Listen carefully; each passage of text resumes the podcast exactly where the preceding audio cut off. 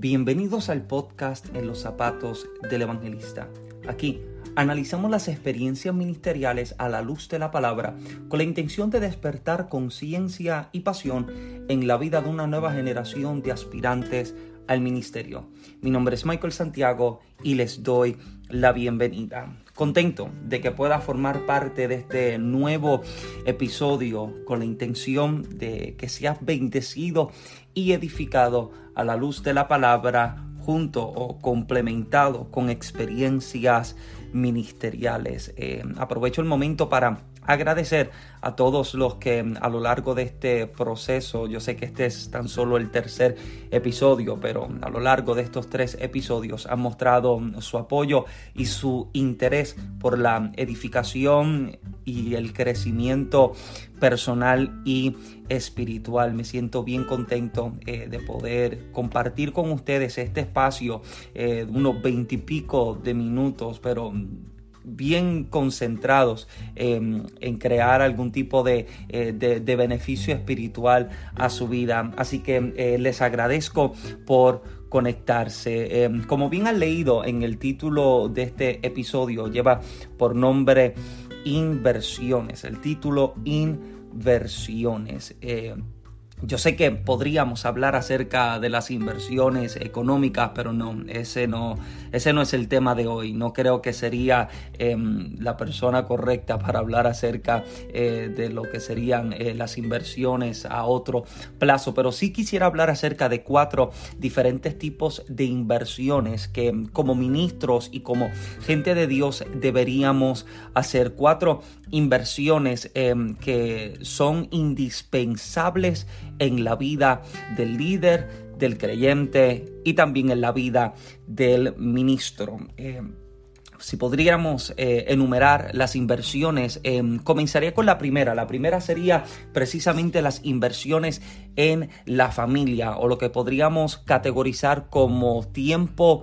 de calidad. Yo sé que usted lo ha conocido y lo ha escuchado cuando se ha hablado de que el primer ministerio que Dios le entrega a la, a, la iglesia o que le entrega al hombre, le entrega a la mujer es precisamente el ministerio de la familia. Antes de que Dios te entregue o te coloque en altares, antes de que te exponga delante de multitud, lo primero que se le entrega al hombre es la familia, porque sin familias, obvio, no habría iglesia, no habrían congregaciones. Y es por eso que entiendo que una de las cosas más importantes a la que deberíamos prestar muchísima atención es precisamente a la familia o invertir tiempo de calidad en la familia. Recuerdo que hubo un tiempo em, en mi ministerio, hace años atrás en los que estaba tan enfocado o tan interesado en querer viajar a diferentes países o a diferentes estados y predicar la palabra. Me creía eh, de que si mi agenda se encontraba lo suficiente ocupada, lo suficientemente llena, pensaba que me encontraría en un aparente éxito ministerial, porque este era el sinónimo que yo había creado en mi mente. Yo creía que una agenda llena era sinónimo de éxito ministerial, por lo que estaba tan afanado y tan enfocado en querer predicar a tiempo, afuera de tiempo y viajar y estar constantemente en aviones y había creado una lista ya el de los estados que por gracia había eh, pisado, había visitado y donde había predicado. Em, en mis tiempos eh, de soltero eh, podía salir a viajar y predicar por un espacio de tres, dos meses corridos sin parar, viajar fuera de Puerto Rico donde vivía en aquel entonces, viajar fuera de mi casa y estar un espacio de tiempo largo sin tener que volver a mi casa, pero dedicado específicamente a la predicación. Recuerdo un tiempo en el que estuve específicamente tres meses eh, fuera de mi casa predicando. Había corrido algunos 15 estados eh, habíamos, eh, había formado o creado una, eh, una una cruzada evangelística y había visitado estos estados haciendo eventos donde Dios hacía milagros, donde se impartía la palabra, donde Dios rescataba las almas y donde las vidas eran libres. Y yo me sentía y me creía que me encontraba literalmente en mi mejor momento porque tenía agenda llena, estaba viajando mucho, estaba predicando mucho, hasta que de momento eh, recuerdo que yo acostumbraba eh, a poner una foto de todos los viajes que hacía, sacaba una fotito quizás en el aeropuerto y decía ahora rumbo a tal estado, ahora rumbo a tal lugar. Recuerdo que en una de las publicaciones que hice em, recibí un mensaje de mi hermana, de hecho fue un comentario que mi hermana me dejó en una de las publicaciones en las redes sociales haciéndome una pregunta. Mi hermana me pregunta, ¿y cuándo vas a viajar a visitarnos? A nosotros. Eh, desde mis 19 eh, años yo no vivo eh, con mis padres, estuve un tiempo viviendo con mis abuelos hasta que luego me independicé, estuve viviendo entonces primero con un hermano mío y luego estuve viviendo un tiempo solo. entonces viajaba tanto, pero mi familia se encuentra unas en una parte y otras en otra. Tengo familia en Puerto Rico, entonces lo que es mi mamá y tres de mis hermanos están viviendo ahora mismo en el estado de Luciana y tengo un hermano que vive en Puerto Rico. Entonces estaba viajando tanto y mi hermana entonces me hace la pregunta, ¿cuándo vienes a visitarnos a nosotros? ¿Cuándo vas a sacar tiempo para vernos? ¿Cuándo vas a viajar para acá? Y la pregunta de mi hermana, sinceramente, me estalló la burbuja y me hizo caer sólido en el suelo. Al caer y darme cuenta de que había invertido tanto en el ministerio que se me había olvidado mi familia. Obvio, para aquel entonces no tenía novia, no estaba casado, ahora sí estoy casado y las cosas eh, hay que cambiar, hay que estructurarlas mejor, eh, pero en aquel entonces vivía solo, viajaba y viajaba y viajaba, pero se me olvidaba pasar tiempo de calidad eh, con mis hermanos, eh, con mis sobrinos, con mi mamá, porque estaba tan enfocado en el ministerio que creía que esto era a lo que había que darle todo el tiempo, toda la dedicación y toda la importancia. Y me había enfocado tanto en viajar, en viajar, en viajar, pero nunca había sacado el tiempo para visitar a mi familia. Y mi hermana me hace crear conciencia con esto. Ahora que estoy casado, las cosas sí cambian, la agenda eh, la tuvimos que modificar. De hecho, antes de, que Jen y yo nos casáramos, eh, comenzamos a estructurar la agenda y comenzamos a, prepararla mejormente, eh, darle más detalle, darle más atención y separar más tiempo para nosotros, para el matrimonio y sacar entonces tiempo para la administración. Y, el propósito de, de poder presentar este primer tópico es precisamente para hacer conciencia eh, no solamente a la vida de nuevos ministros, nuevos líderes, nuevos predicadores, sino también a los que son ya veteranos en esta materia, aquellos que llevan ya más de 10, 15, 20 años predicando el Evangelio y han dedicado todo su tiempo y su esfuerzo al ministerio y han olvidado lo más importante que es la familia. Porque permítame hacerle la siguiente pregunta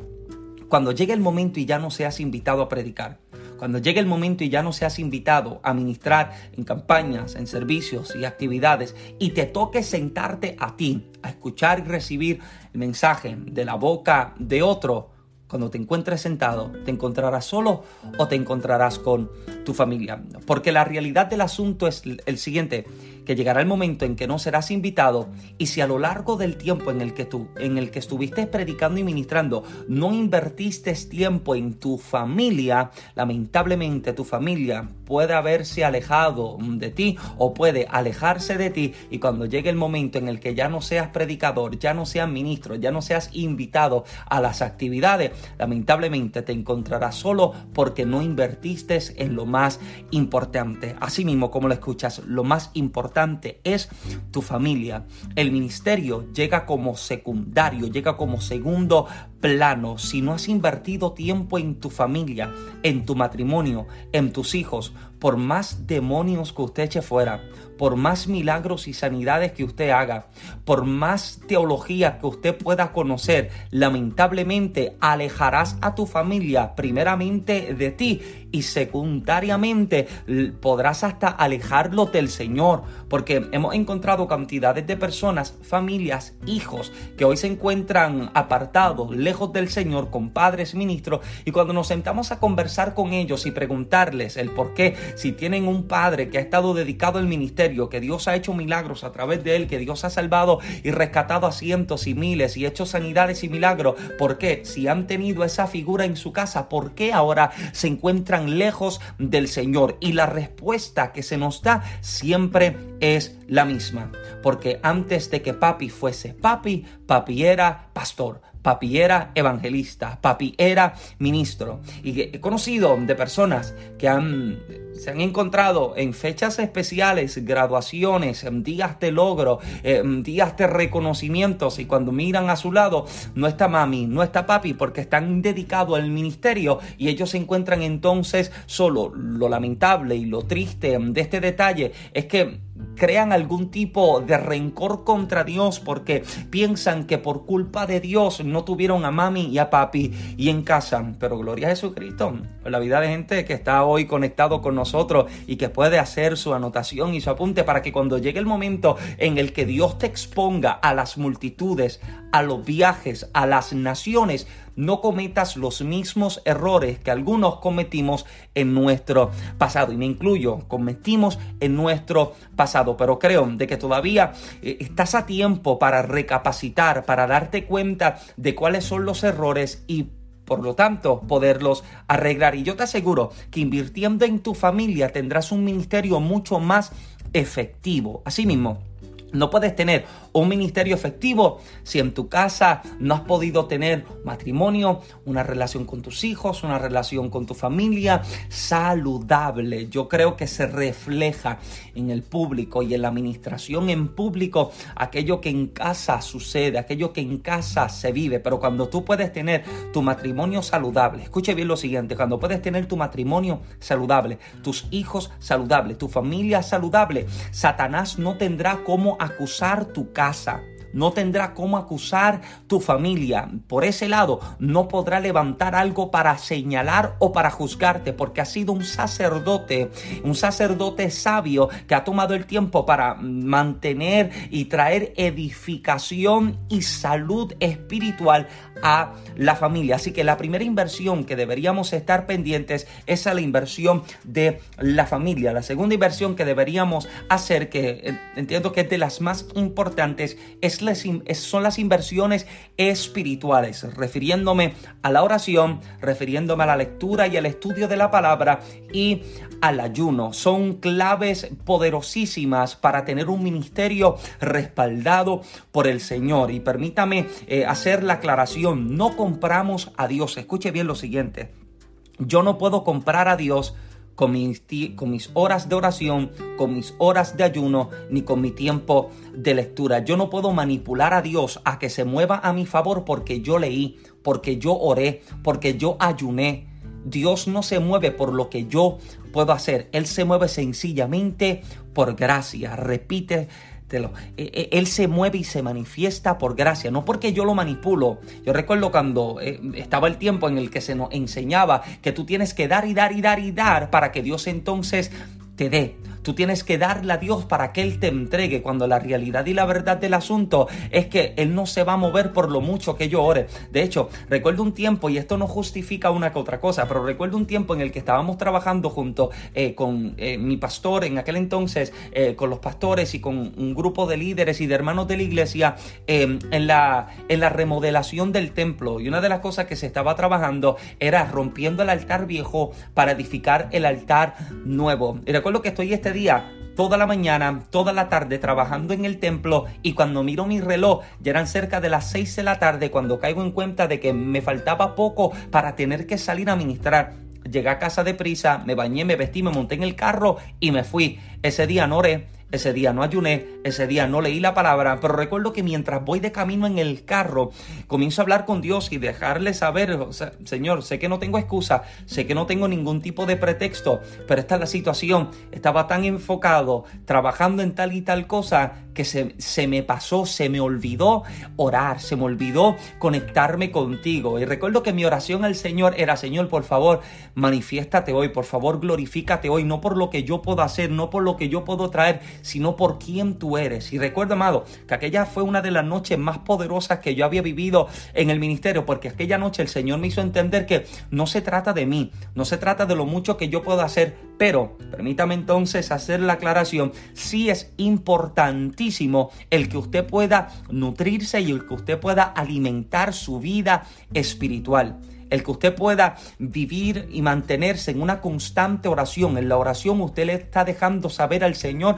que usted es dependiente de Él. Eso es lo que la oración le está declarando al Señor. Usted le está declarando que usted solo no lo puede hacer.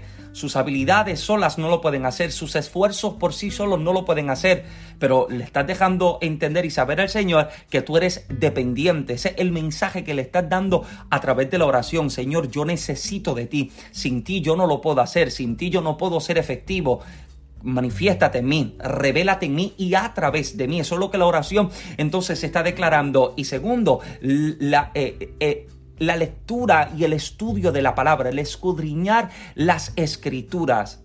Esto no es de que tú abres la boca y el Señor te la llena. Bueno, si en tu corazón no hubo palabra, en el tiempo de oración y de estudio, en el, tu tiempo de preparación personal, si no invertiste tiempo en ello, amado, yo te aseguro que abrirás, abrirás la boca y no saldrá nada. Porque lo que sale de la boca es lo que se está reflejando y desbordando del corazón. Esto es lo que el Señor le está declarando en un momento a los fariseos que tiene presente, Mateo capítulo número 12. Él está diciendo que de la abundancia del corazón habla la boca. Esta palabra abundancia en el griego es la palabra griega periseuma, que literalmente significa aquello de lo que se desborda. Jesús está dejando saber que lo que sale de mi boca es el resultado de aquello que abunda y que está entonces, eh, por lo tanto, desbordándose de mi corazón. Si en mi corazón hay abundancia de palabra, yo te aseguro, amado, que cuando me pueda parar, lo que saldrá de mi boca será entonces el reflejo y el resultado de lo que invertí en mi propio crecimiento, en el estudio y en la lectura de la palabra. De esta manera ayuda a que tu fe se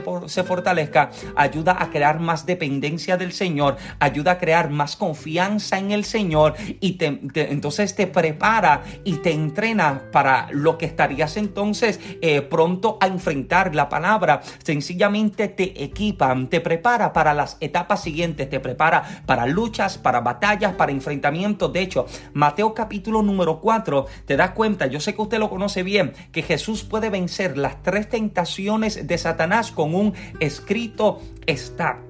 Y permítame, permítame eh, dar un poco de detalle en esto. Escúcheme bien. Yo creo en la manifestación del Espíritu. Yo creo en la completa manifestación. Yo creo en el danzar. Yo creo en el hablar lenguas. Pero permítame dejarle establecer lo siguiente. El momento de prueba no se vence ni se resiste hablando lenguas.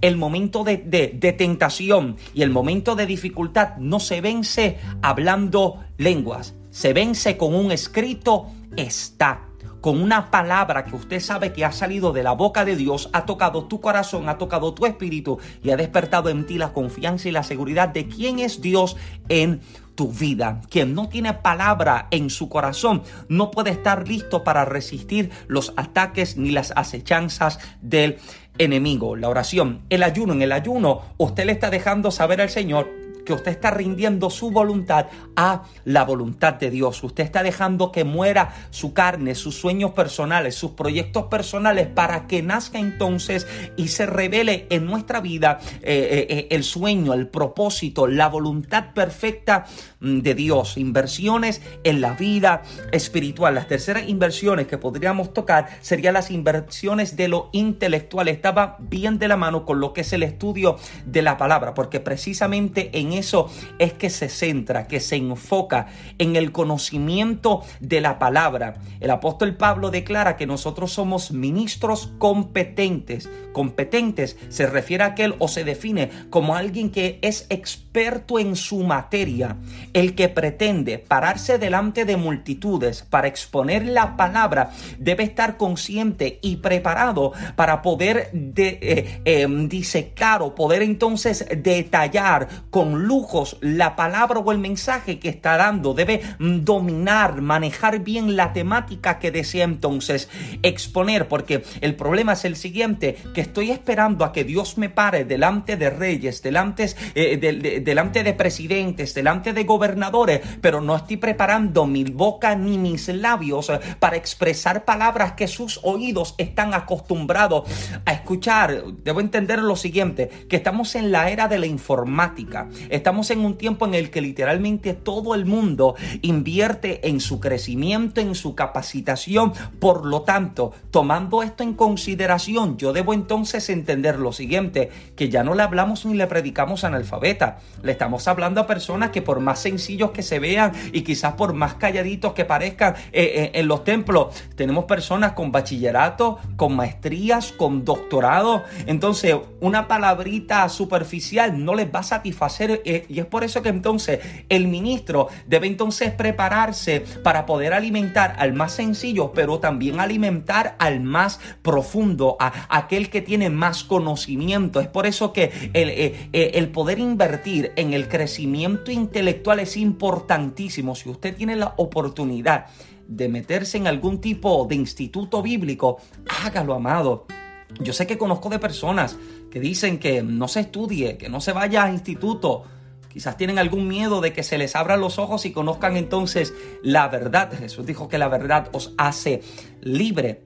Pero aquel que puede estudiar, aquel que puede invertir en su crecimiento intelectual, entiendo que se está equipando y se está preparando para nuevos escenarios, para nuevas fronteras, para se está preparando para exhibirse delante de reyes y de presidentes. Por lo tanto, si lo que tú cargas en tu espíritu es una palabra de realeza, es una palabra de altura, entonces prepara tus labios para hablar palabra de altura, para hablar palabra profunda prepara tu corazón y tu espíritu y tu boca, ejercítala para que entonces cuando llegue el momento puedas exponer con libertad y profundidad aquello que en tu espíritu el Señor ha revelado. Si no tienes cómo invertir en algún tipo de instituto bíblico, amado, adquiera libros, adquiera diccionarios bíblicos, concordancia bíblica, libros de estudio, porque, amado, esto aportará a tu crecimiento, aportará a tu madurez,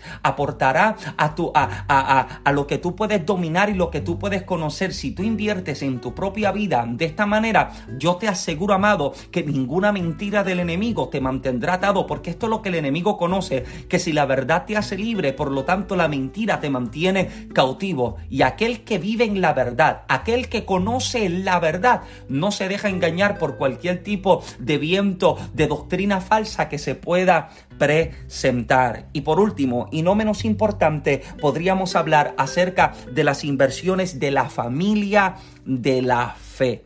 Así mismo como lo escuchas, invertir en la familia de la fe. Tienes dones, tienes talentos, tienes ministerio, préstalos y preséntalos para la edificación de tu congregación. Ayuda a tus pastores, ayuda a tus líderes con aquello que a lo largo de los años el Señor te ha podido confiar y te ha podido entregar. Permítete abrir espacio y, y hazte accesible a la gente que está en crecimiento en tu congregación. Busca ser mentor a alguien que tú sabes que está cargando una palabra, que está cargando un propósito, que está cargando el sueño de Dios reconoce e identifica en su vida el potencial que tiene y ayúdele a maximizarlo ayúdele a desarrollarlo y hacerlo crecer. Ofrécete como maestro de escuela bíblica, ofrécete como maestro de estudio, ofrécete como líder de, em, de, células y de grupos para ayudar a, a fortalecer y a invertir en el crecimiento de tu iglesia y de tu congregación. Porque yo te aseguro que si tú ayudas en tal cosa, tu iglesia va a crecer, tu iglesia será bendecida. Y cuando, me, cuando hablo de crecer, no me refiero solamente a una cantidad números, sino que crecerá en experiencia, crecerá en conocimiento podrá crecer y se, entonces se preparará para recibir a aquellos que pueden entonces llegar, porque tome en cuenta, el Señor, yo sé que ha de rescatar a través de tu vida abogados, rescatará jueces,